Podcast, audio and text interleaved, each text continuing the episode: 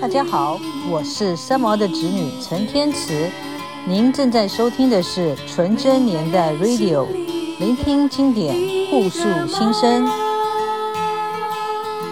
一颗呀一颗种子，是我心里的母田。故事还是得从我的少年时候说起。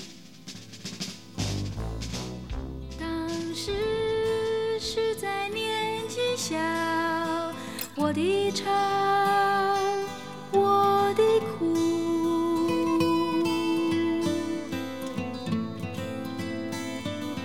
妈妈，你不要以为它不是真的。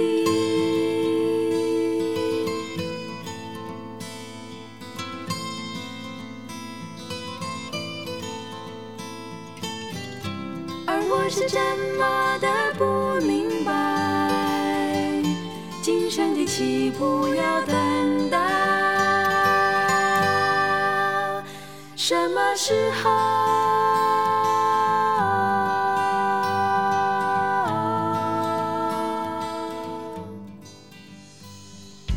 今生就是那么的开始的。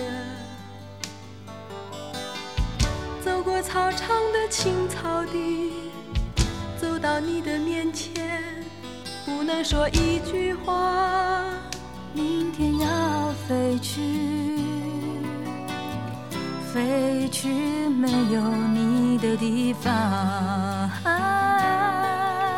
这就是朝生暮死。走到沙漠里头去，也不是去找爱情，我想大概是去寻找一种前世的乡愁吧。前世的乡愁铺展在眼前，啊啊,啊！啊，你来了来了，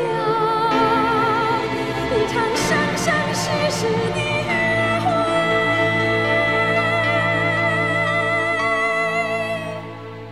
晚上的风带着一种无言的声音过我的窗口。我坐在那个地方，突然发觉，我原来已经没有家了。等待是织不起上的银河，织呀织呀，织出渡河的小船。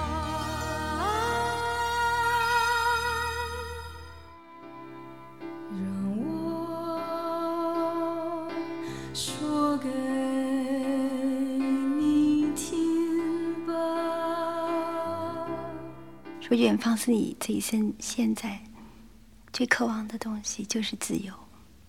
很远很远的一种像空气一样的自由。远方有多远？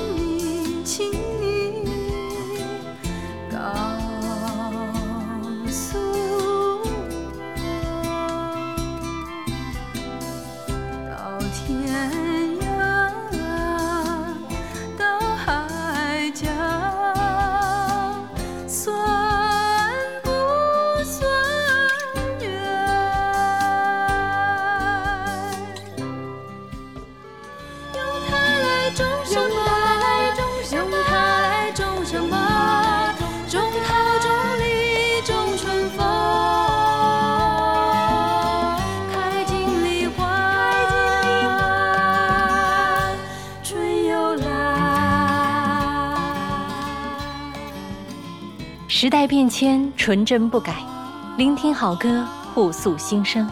大家好，我是木泉。我们今天晚上一起分享记忆里的经典专辑之《三毛的回声》。开头听到的这段非常精彩的旁白，来自于三毛的侄女陈天慈。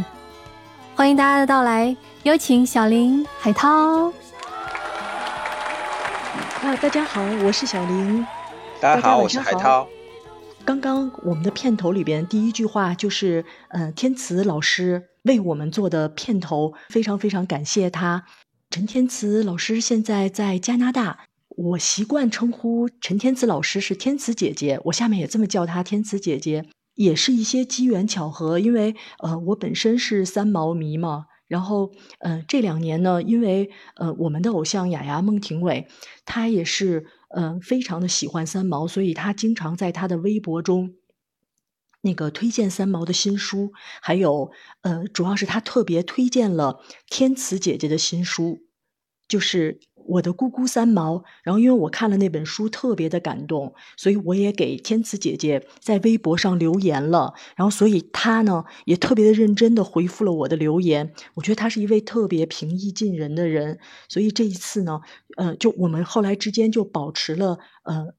一个互动，所以这一次，呃，在我跟天慈姐姐讲我们希望来分享《回声》专辑的时候，天慈姐姐就特别支持我们。然后虽然她正在旅行，但是她还是为我们录制了片头的这句，呃，大家好，您正在收听的是纯真年代 Radio 这段话。另外还有后面还为我们录制了一段对这张专辑的感言，所以特别感谢她。她是三毛弟弟的女儿，她也是三毛的《送你一匹马》那本书里有一篇叫《你是我特别的天使》中，三毛笔下的那位天使，呃，天慈。天慈还有一个姐妹叫天恩，天慈、天恩是呃双胞胎小姐妹，所以天慈是三毛的最亲爱的侄女了。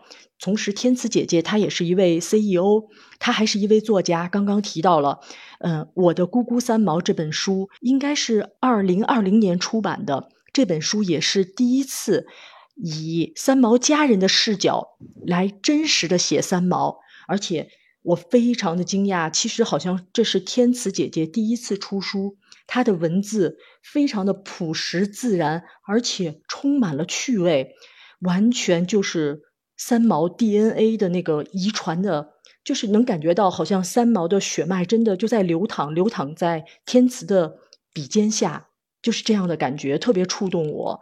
另外，天慈现在还有一个特别重要的事业，他是呃代表家族，然后推广三毛的精神和文化。正是因为天慈姐姐不断的提及三毛，推广他的文化和精神，所以。你知道吗？让我感觉到，就是三毛好像还一直陪伴着我们，好像有三毛还在。然后，所以当我们有挫折的时候，我觉得想起他那些书，我觉得受到了特别大的鼓舞。然后，所以如果是非常就跟我一样很喜欢三毛，然后或者是甚至说，哎，也许你并不熟悉三毛，但是我都希望大家呃可以在聆听我们这个节目后，关注天慈姐姐做的公众号，也是三毛的官方公众号。他的撒哈拉这个公众号、视频号都是叫他的撒哈拉，可以更加深刻的了解三毛，是这样的。他的撒哈拉也是很多人心目中的那份遥远的、神秘的撒哈拉。有一句话非常有意思啊，我听到的说：这个世界上本来没有所谓的想念，就因为天上啊每掉一次沙。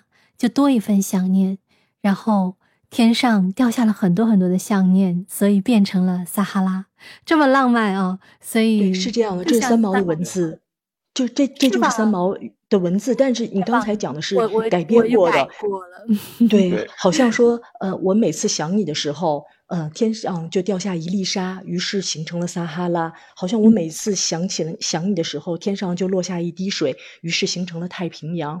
是三毛寄托自己的想念，也只有像她这么这个文采斐然的女子啊，浪漫派的女子才有这么美妙的想象啊！所以，我们一起走进她的撒哈拉。大家好，我是三毛的侄女陈天慈，您正在收听的是纯真年代 Radio，聆听经典，互诉心声。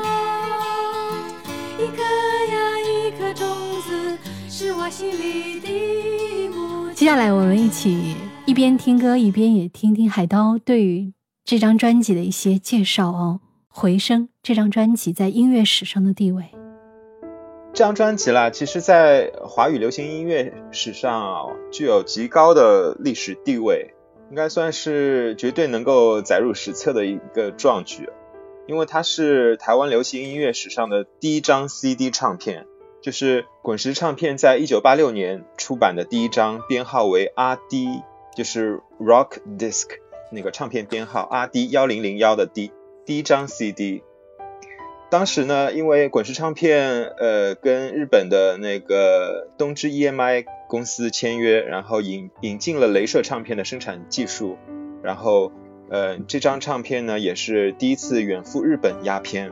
这张专辑为音乐载体跨向数码时代的变迁留下了浓墨重彩的一笔，从此华语流行音乐便开启了 CD 时代。那当时就是滚石唱片，呃，找到了三毛，希望他可以写一些歌词。那过了一段时间呢，呃，三毛真的就拿了一叠歌词来找滚石的老板段中谈。呃，段中谈其实也有个绰号，也叫三毛，因为他的英文名叫 Sam。所以滚石拿到这些歌词以后，就想要企划一张概念的专辑，就是。里面全部都是三毛的词，然后由不同的作曲者谱曲，再由不同的歌手去演绎。滚石原来的构想其实并不不是只有齐豫跟潘越云两位歌手，因为当时正处于滚石唱片的那个全盛时期，所以三毛是希望，呃，由滚石唱片旗下的男女歌手一块儿，就是来演绎自己的作品，就是。包括他的那个名单里面有包括李健富啦，呃罗大佑啊、李宗盛啊、张艾嘉那那些等等，几乎囊括了就是滚石唱片的一线歌手吧。所以这个音乐史上的地位也非常了得啊！包括我们现在都有好多乐评人在反复的提及这张专辑。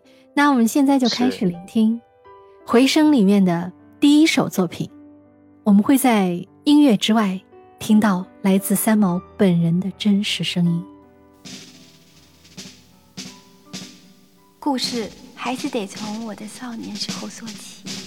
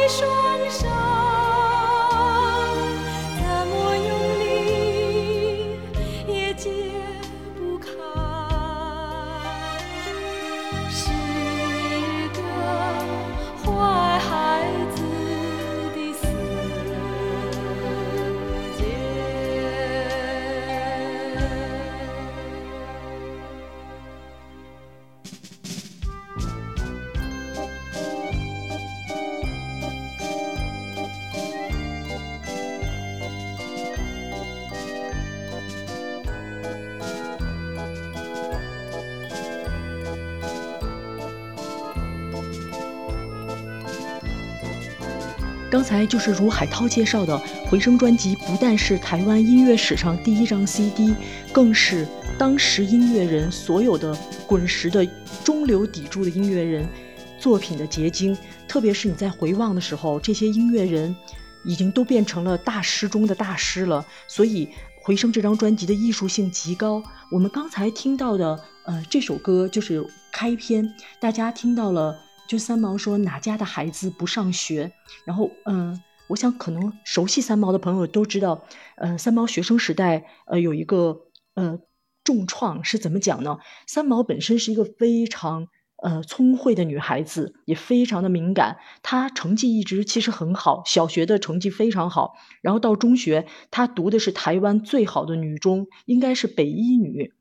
但是当时她是语文成绩极其好，那个语文老师都爱死他了。他每一篇作文都是班里的范文，他写完了，语文老师就着急让三毛赶快读给大家听，因为语文老师也很想听。但是三毛呢，这个时候就展现了他的偏科了，他数学完全偏科，呃，理解不了。因为我觉得通常天才的天分都会集中在某一个呃特殊的领域上，然后一直成绩不好呢。嗯，三毛为了考一个数学的好成绩，于是三毛就背了无数道题。他背了无数道题以后，在下一次的考试中就考了满分。结果数学老师完全不相信，是觉得三毛是作弊的。于是呢，数学老师呢就当着全班的面说三毛是作弊才得了满分，然后给三毛的脸上应该是画拿毛笔画了零蛋，然后引起了全班同学的嘲笑。这个就是无论放到。当时还是现在，我想任何一个孩子都是受不了的。然后，所以三毛的心灵受了特别大的创伤。然后，这个老师基本上是第一个，就是对三毛的心灵有极大创伤影响的一个人。然后，嗯，当然也可能他，嗯，三毛后来在想到这位老师的时候，他也讲到说，这个人是影响他很大的一个人，他也没有责怪这个老师。于是，三毛呢就不去上学了。就在家里不能出门了，而且这个情况大约持续了七年，应该是从三毛的十三岁左右到他二十岁之前，什么时候才好转了呢？就是三毛当时是白天的时候就去，经常去。可能是去书店看书，还有买了无数的书在家里看。他是在家，他虽然不上学，他是在家读书的。还有三毛的父亲也是让三毛学了其他学科的知识，所以三毛是这个阶段实际是一直在非常努力的学习。嗯，而且他的父亲母亲，其实如果看过陈天慈，嗯，就是三毛的侄女那本书《我的姑姑三毛》，可能才真的理解到三毛的家庭有多好。就是呃家世非常好，父母对他很理解、很包容，然后觉得这是一个特殊的孩子，是神给的孩子，一定要照顾好他。然后这个时候，他父亲还找到为他请到了非常著名的画家顾福生。顾福生的父亲应该是呃台湾的重要的一位将领。然后他请到了非常年轻的这个画家，非常有名的顾福生来辅导三毛的绘画，因为三毛对美学也展现了天分。但是顾福生在辅导三毛的过程中，发现三毛真正的天分在文学，于是顾福生是把三毛的稿子去投了稿，然后一下子就被采用了，应该是白先勇先生的杂志中采用了，然后所以。这个时候开始，开启了三三毛的一个新的生命。所以，关于三毛，呃，在少年时代的故事，基本上是这样一个情况。大家好，我是三毛的侄女陈天慈，您正在收听的是纯真年代 Radio，聆听经典，互诉心声。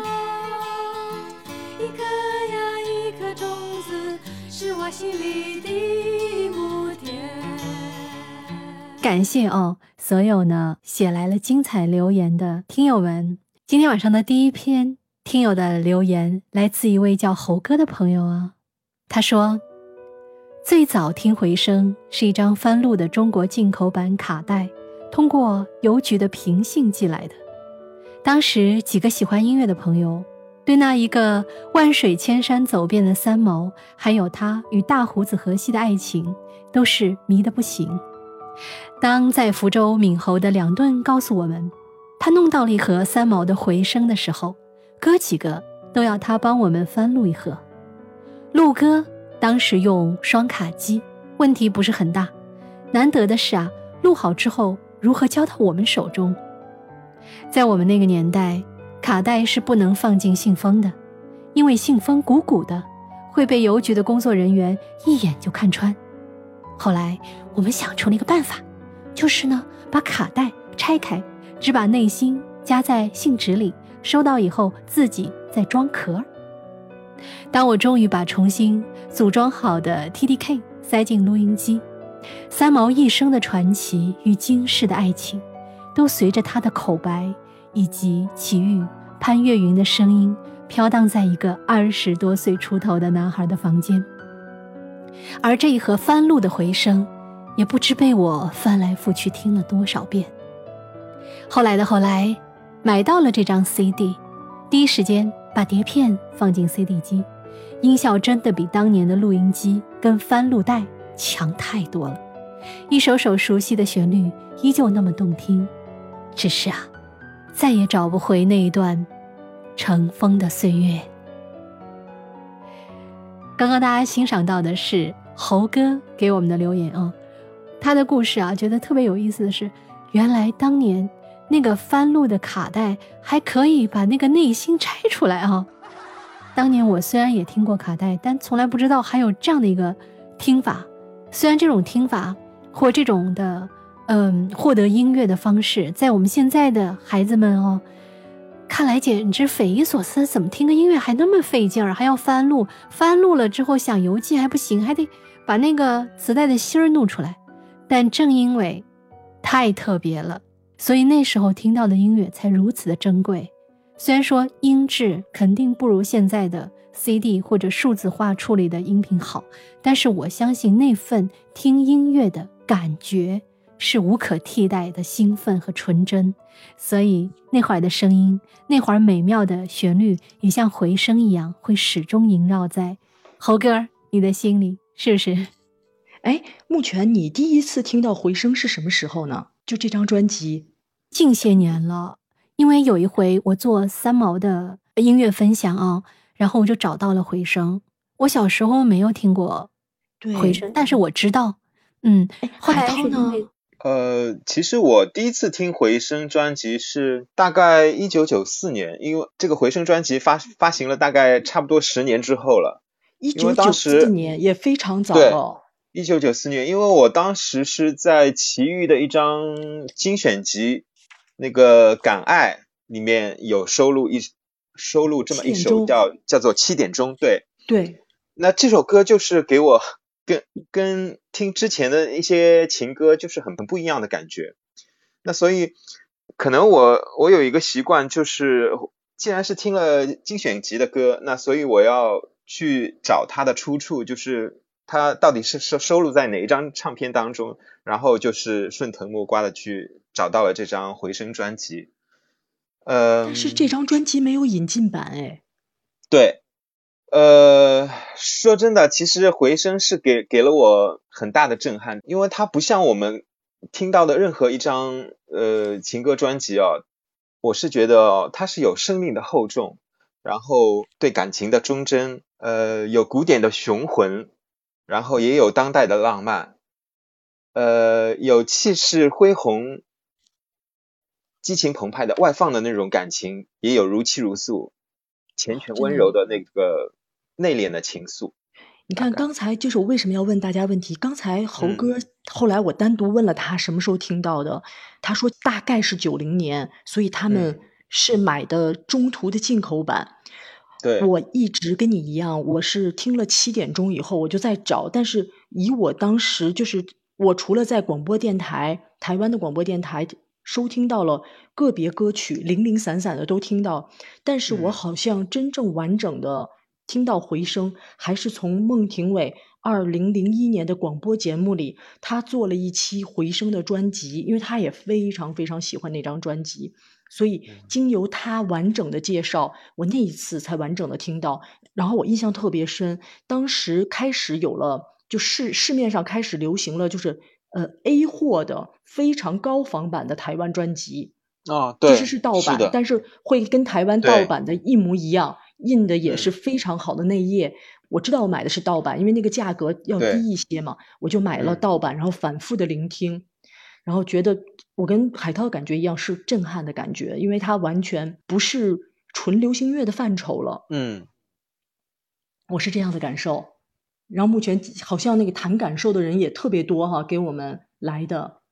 对呀，而且让我们挺惊讶的是啊，小林居然还邀约到了十五岁的孩子啊，今年才十五岁的小朋友。嗯，他为我们写了一段留言。那他留言之前，我们要不要先听歌？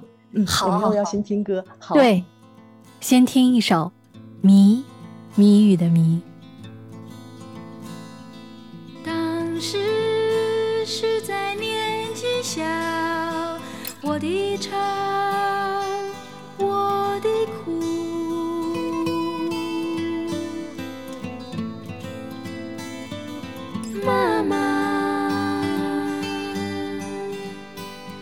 不要以为它不是真的。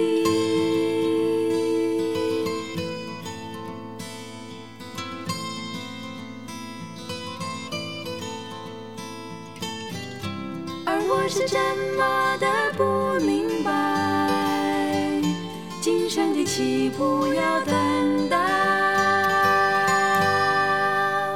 什么时候？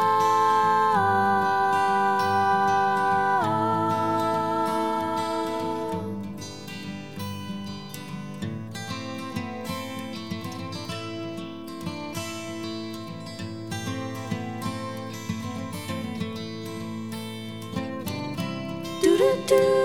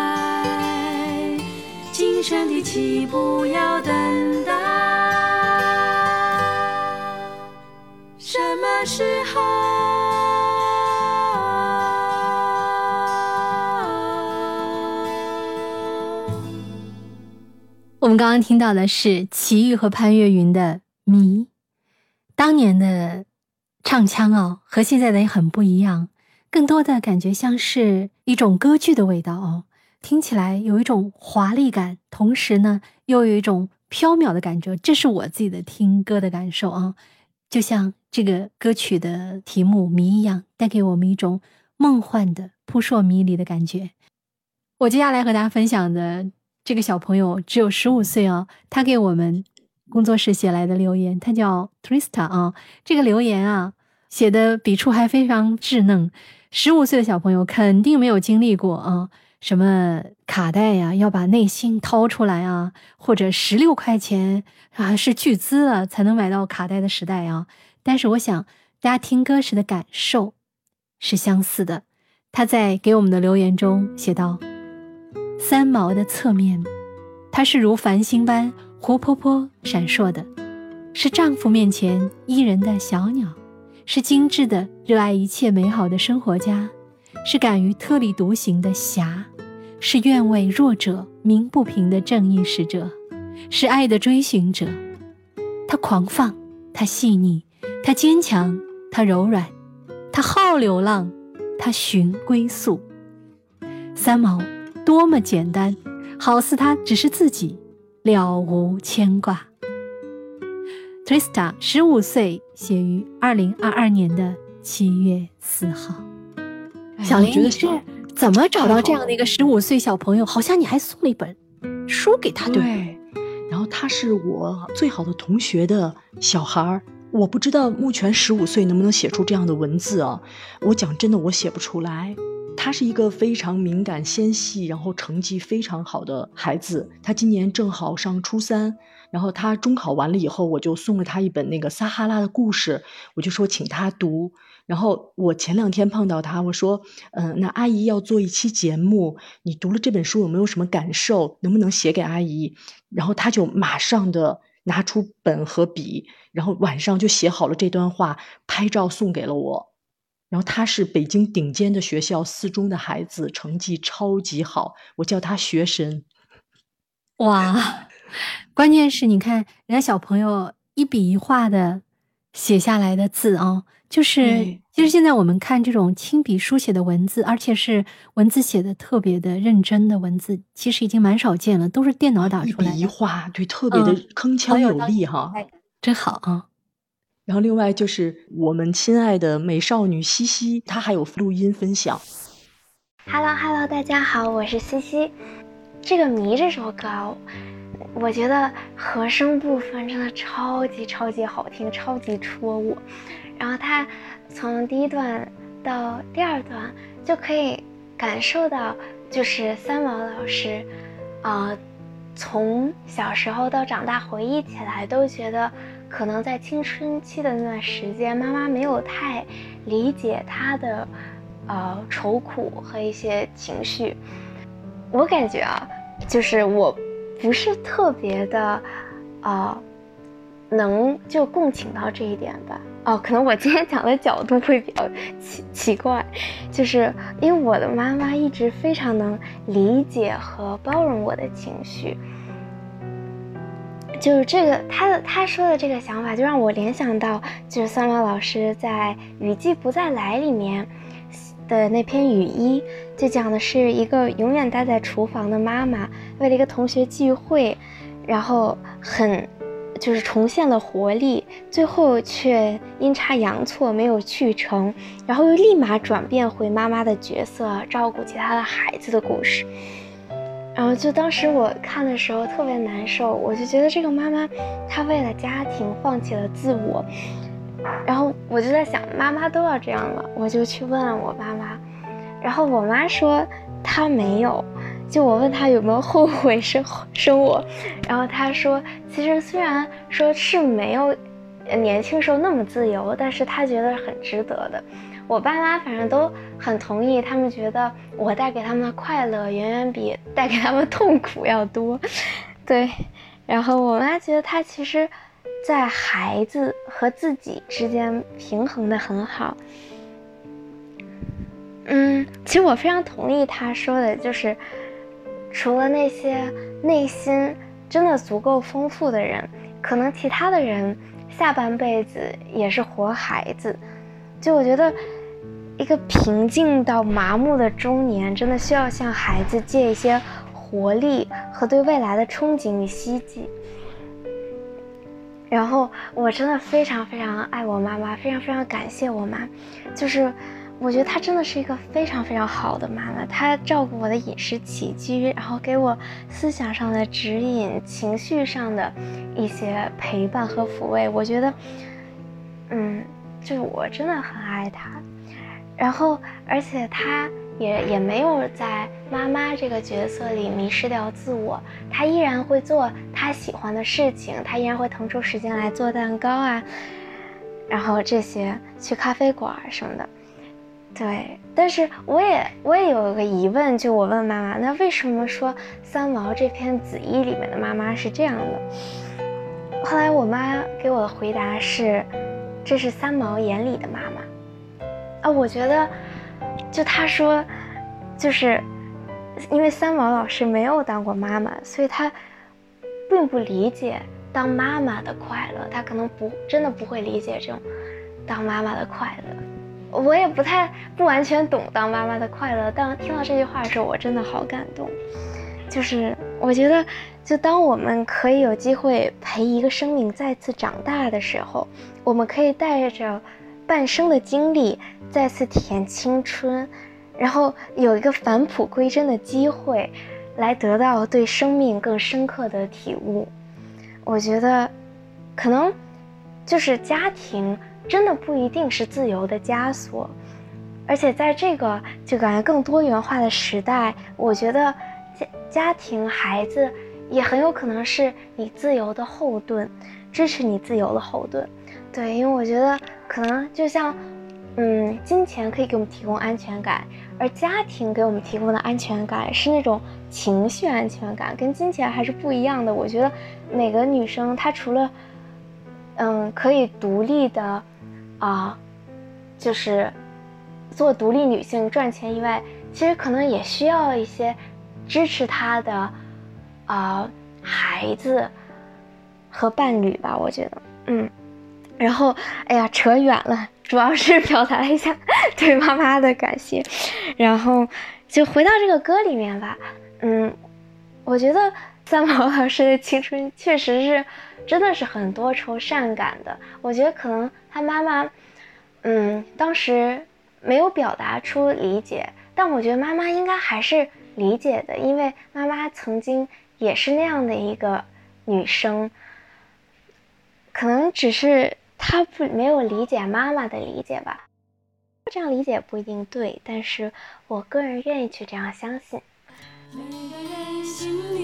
大家好，我是三毛的侄女陈天慈，您正在收听的是纯真年代 Radio，聆听经典，互诉心声。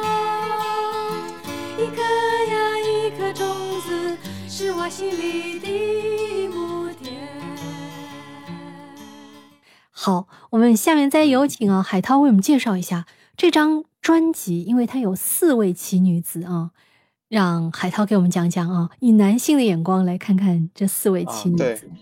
呃，因为这张专辑，呃，除了三毛，除了齐豫、潘越云，还有呃制作人王心莲，就是当时是因为。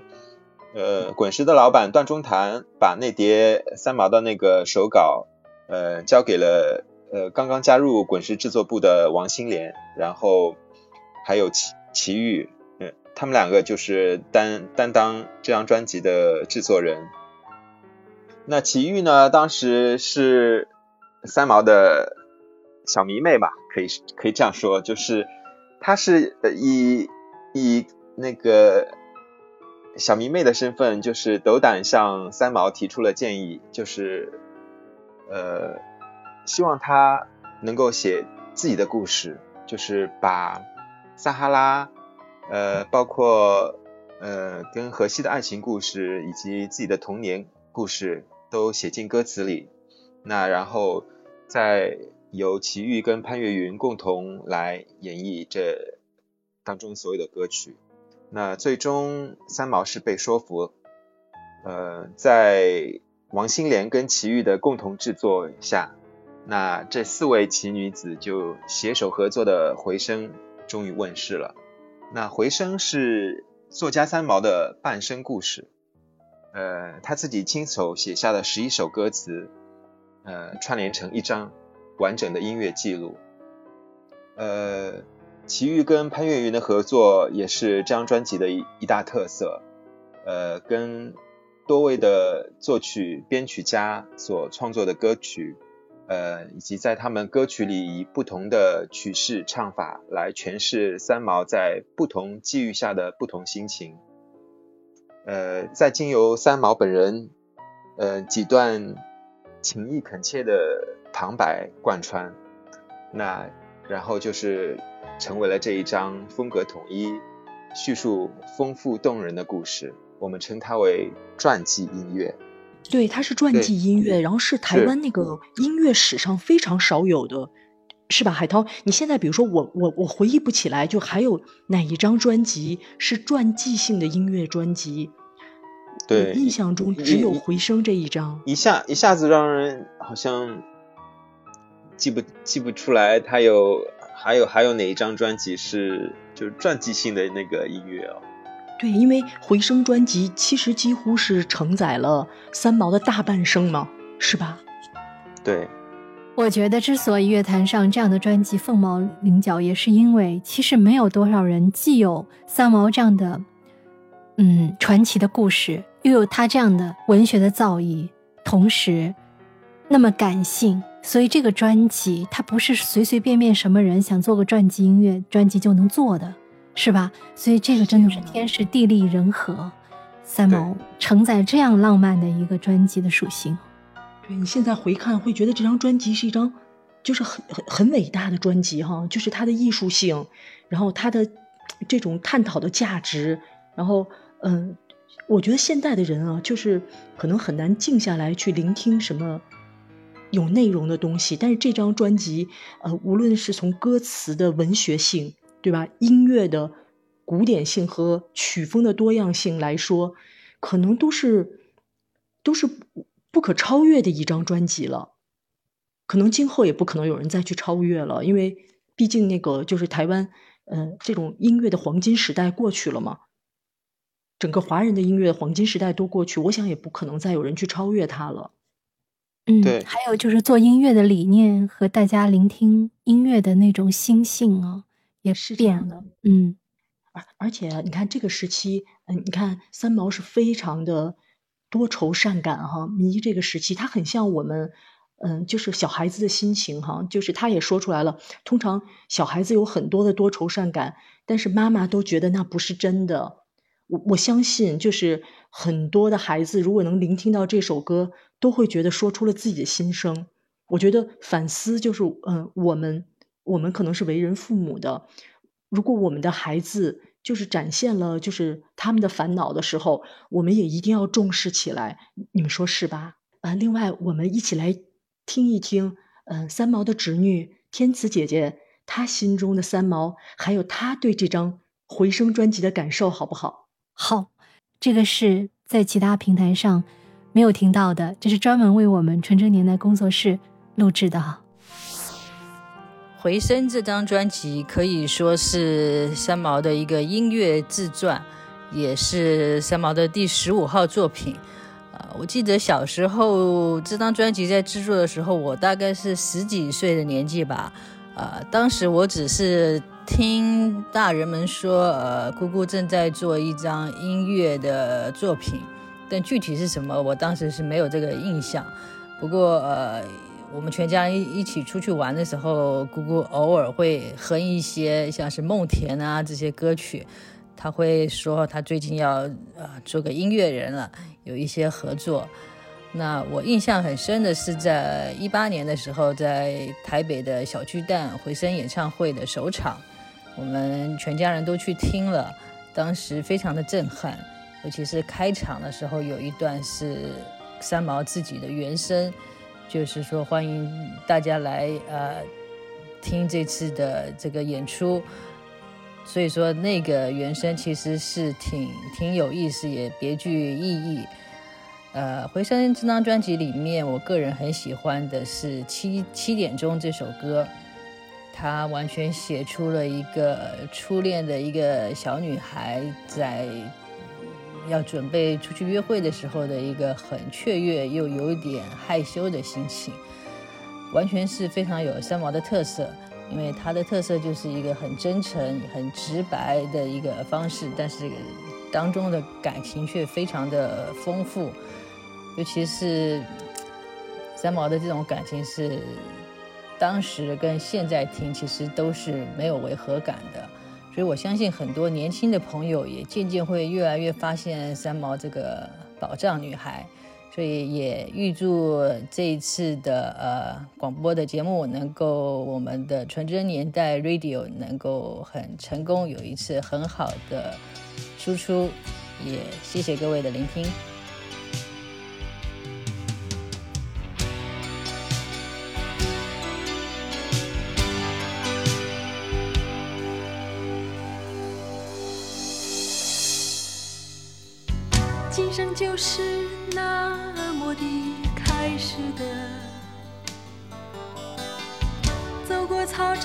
青草地，走到你的面前，不能说一句话。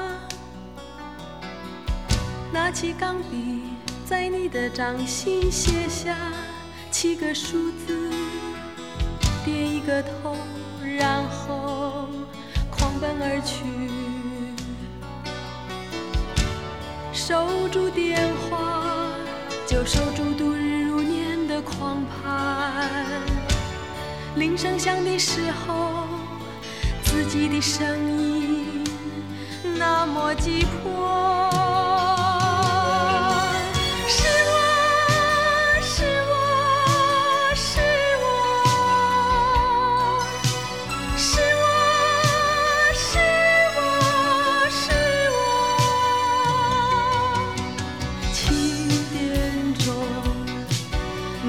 情。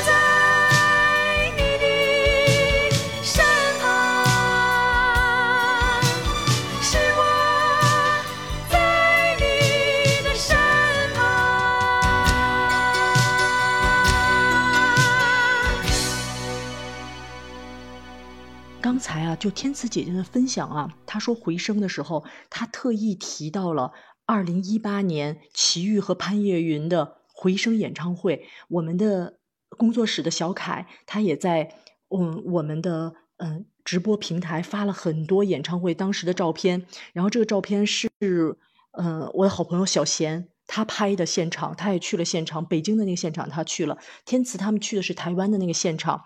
天赐特意提到了一个问题，我特意就去查了。他说那个演唱会当时准备了一个惊喜，这个惊喜是什么呢？就是演唱会开篇的时候播放的录音是三毛跟大家说，欢迎大家来看这来听这场回声的演唱会。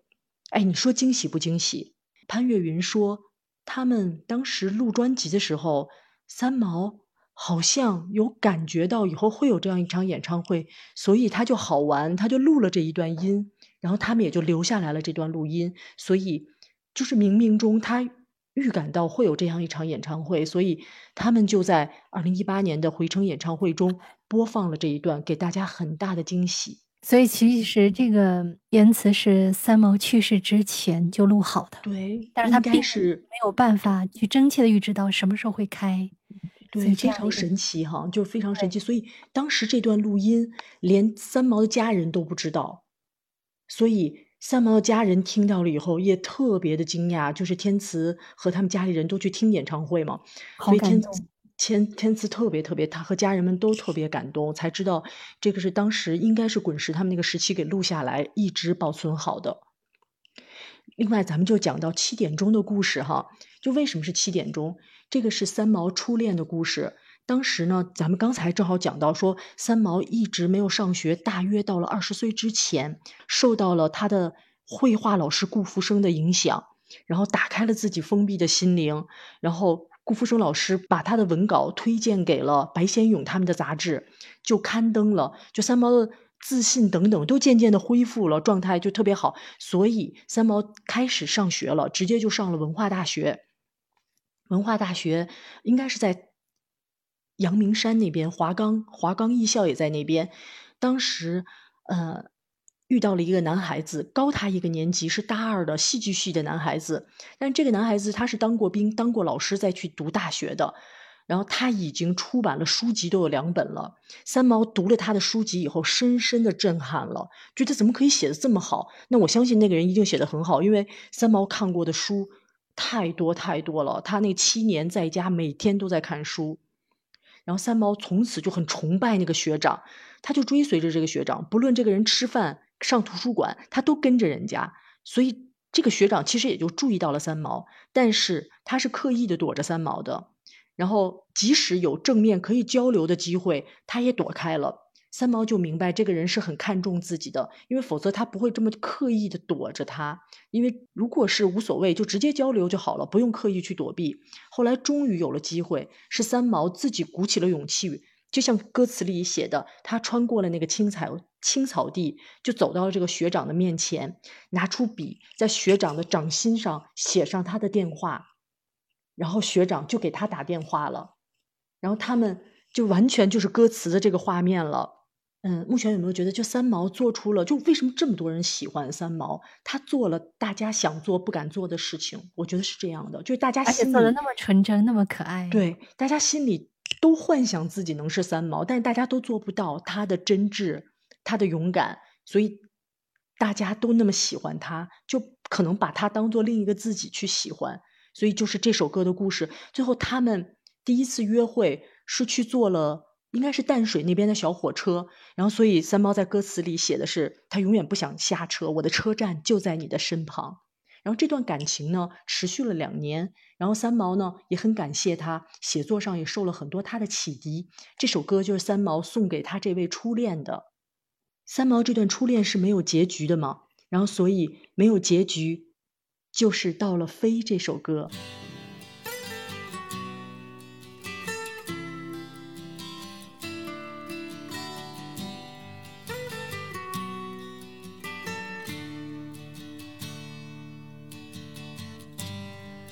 不怕等待你始终不说的答案。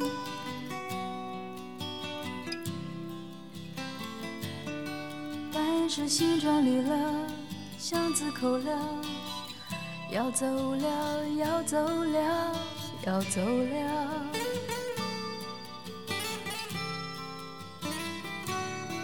这是最后一页了，面对面坐着没有终站的火车。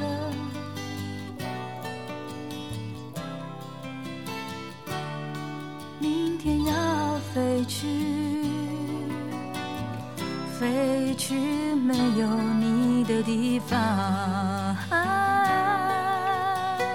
没有你的地方。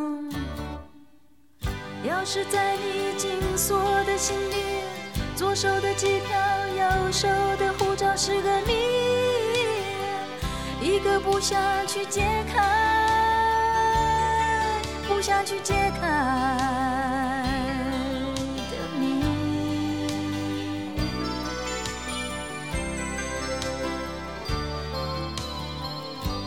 我。不怕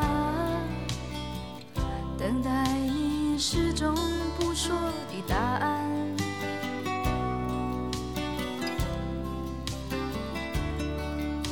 是心装离了，巷子口了，要走了，要走了，要走了，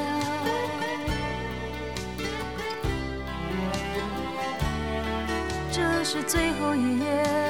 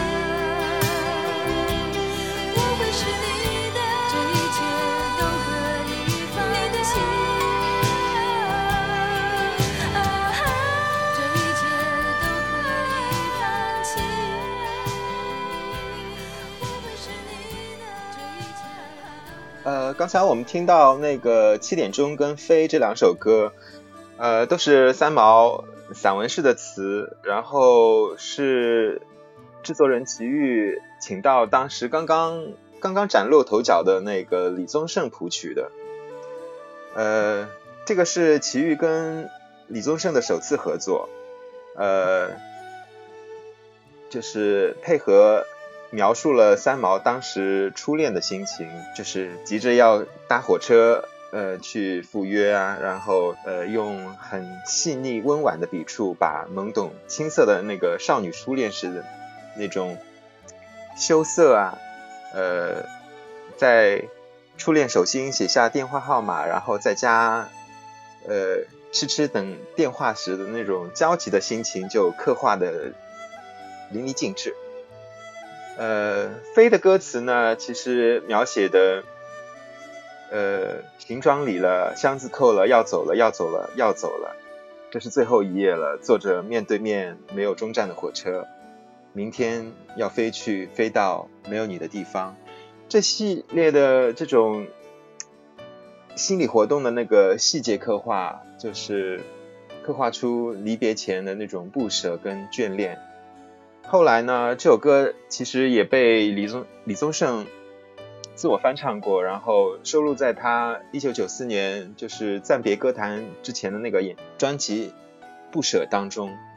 呃，我也在李宗盛的呃理性与感性的那个作品音乐会上有现场听过他的演演绎，非常真挚动容。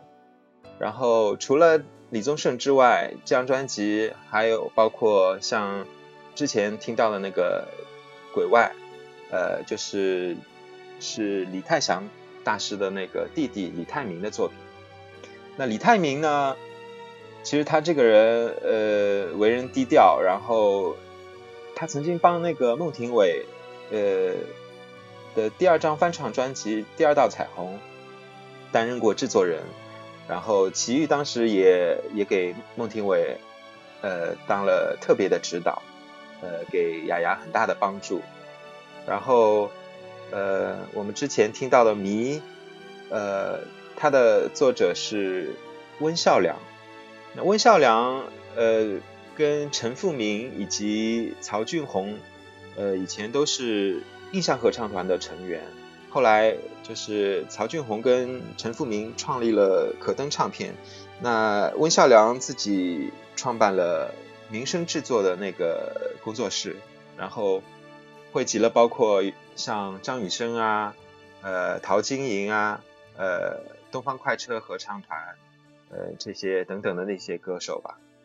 嗯，张雨生的那个首本名曲《我的未来不是梦》，以及苏芮的《奉献》。都是温孝良、温孝良老师的那个作品。呃，在这张回声专辑中，呃，齐豫跟潘越云合唱的《梦田》也是温孝良老师的作品。据说当时因为三毛写了很多这种作品，都是偏重于古典文学气息的，呃，就是比较难谱曲，然后很多的那个作品都是被。呃，制作人王心莲老师给吴清退稿了，就是那但是有一有一首词就是陈志远老师谱曲的《小梦蝴蝶》，是当时当初那批呃古典风格的词当中唯一保留下来的，呃由潘越云演唱。那陈志远老师也是台湾当时首屈一指的编曲人。嗯，随便翻开一张八十年代的专辑，其实几乎都有陈志远老师的身影。呃，那这张专辑的很很大一部分，绝大部分的那个编曲也都是由陈志远老师来完成的。要不我们现在来听一下陈志远老师的《小梦蝴蝶》。好，在听这个《小梦蝴蝶》之前我特别要跟大家分享一下哦。海涛刚刚给我们讲的那么多的幕后音乐人，其实，在我们，嗯，做纯真年代三毛这期节目之前哦，我们我们小林啊，海涛还有我，我们在，呃，昨天晚上还开了个会啊，我们私下里说，这个我们讲述的方式啊，到底应该是什么样的一个听感的程度啊？包括我也当时也在想说，要不要我们在我们的节目中放很多。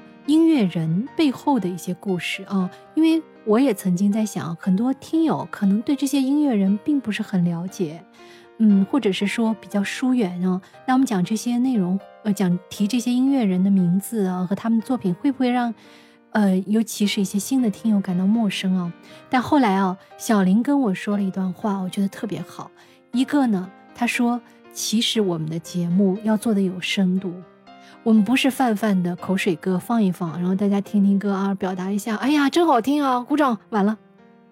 我们还是希望，就像回到音乐本身，它的创作就是有音乐人、有幕后人、有台前幕后那么那么多个工种共同的努力，才给大家呈现出了一个完美的作品。所以，我们保留了刚刚大家听到的海涛讲述的那么多的音乐人，因为首先。也可能你在某一个时候，哎，接触到了这些音乐人。当你再次的聆听到他们的作品，他们曾经为谁写过什么歌的时候，你会对他们更有一份致敬。而如果我们这个华语乐坛也好，我们的乐坛，嗯，能够有更多的人关注音乐人，尊敬他们，给他们更多的发声。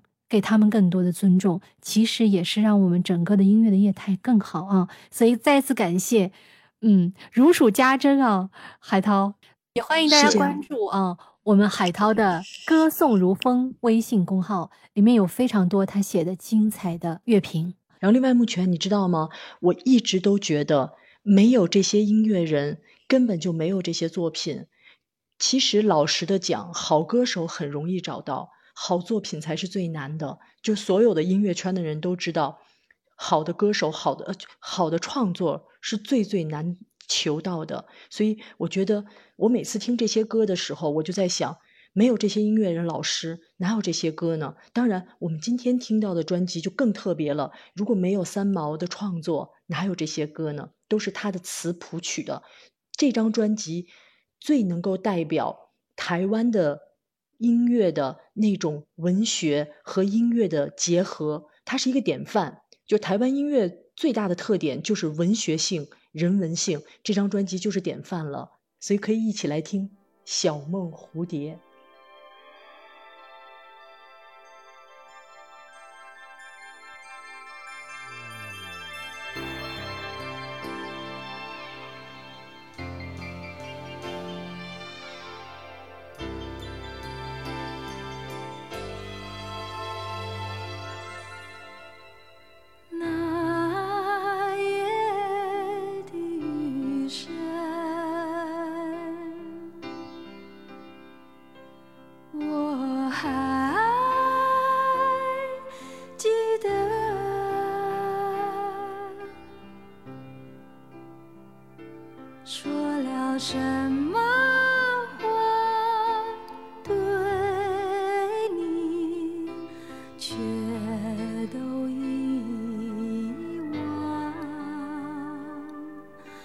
小梦里，满天穿梭的彩